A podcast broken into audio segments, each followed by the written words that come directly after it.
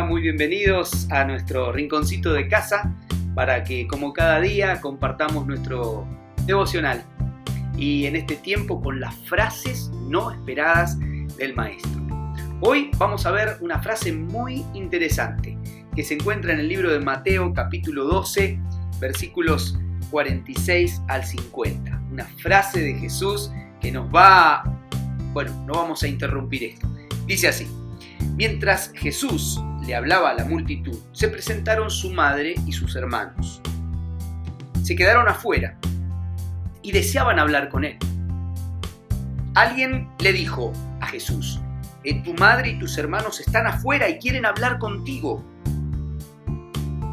Jesús respondió de esta manera, ¿quién es mi madre y quiénes son mis hermanos? Señalando a sus discípulos le dijo, aquí están mi madre y a mis hermanos. Aquí tienen. Pues mi hermano, mi hermana y mi madre son los que hacen la voluntad de mi Padre que está en el cielo. ¡Qué contestación! Ni lo esperaban. Sin embargo, en este contexto de quiénes eran los que no esperaban justamente esta frase, era su propia familia, la madre y sus hermanos. ¿Y cuánta... ¿A cuánto nos sensibiliza cuando hablamos de los afectos familiares? ¿A cuánto nos, nos sensibiliza que ver que esta frase puede parecer como, hey, qué, qué, qué despectivo Jesús con, con su propia familia? Sin embargo, acá Jesús nos quiere enseñar acerca de las prioridades. Jesús nos quiere enseñar que Él no desprecia obviamente los afectos, pero es importante priorizar nuestras relaciones.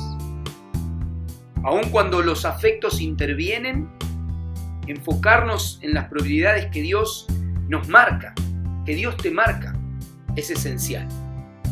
Jesús estaba focalizado en su propósito, y aunque vino su madre y sus hermanos, nos enseñó que cuando uno tiene que estar enfocado en lo que Dios nos encomienda hacer, a veces los afectos tienen que esperar. No estamos hablando de que había una urgencia. Estamos hablando de que alguien, como sus propios afectos, quisieron intervenir, que los escuchen, pero él estaba focalizado. Así que, cuando estamos focalizados en cumplir la voluntad de Dios. Quizá tus estudios, quizá tus trabajos, quizá tus relaciones pueden intervenir y quieran intervenir, pero es importante prestar atención para que nada nos interrumpa del propósito que Dios tiene. Cuando hay una necesidad y estamos enfocados en el propósito, paremos las rotativas y hagamos como Jesús. Atender. Pero también esta frase es, cuidado, nos dice Jesús, no interrumpan el propósito esencial. Que Dios te bendiga y acordate, incorpora esto para poderlo aplicar.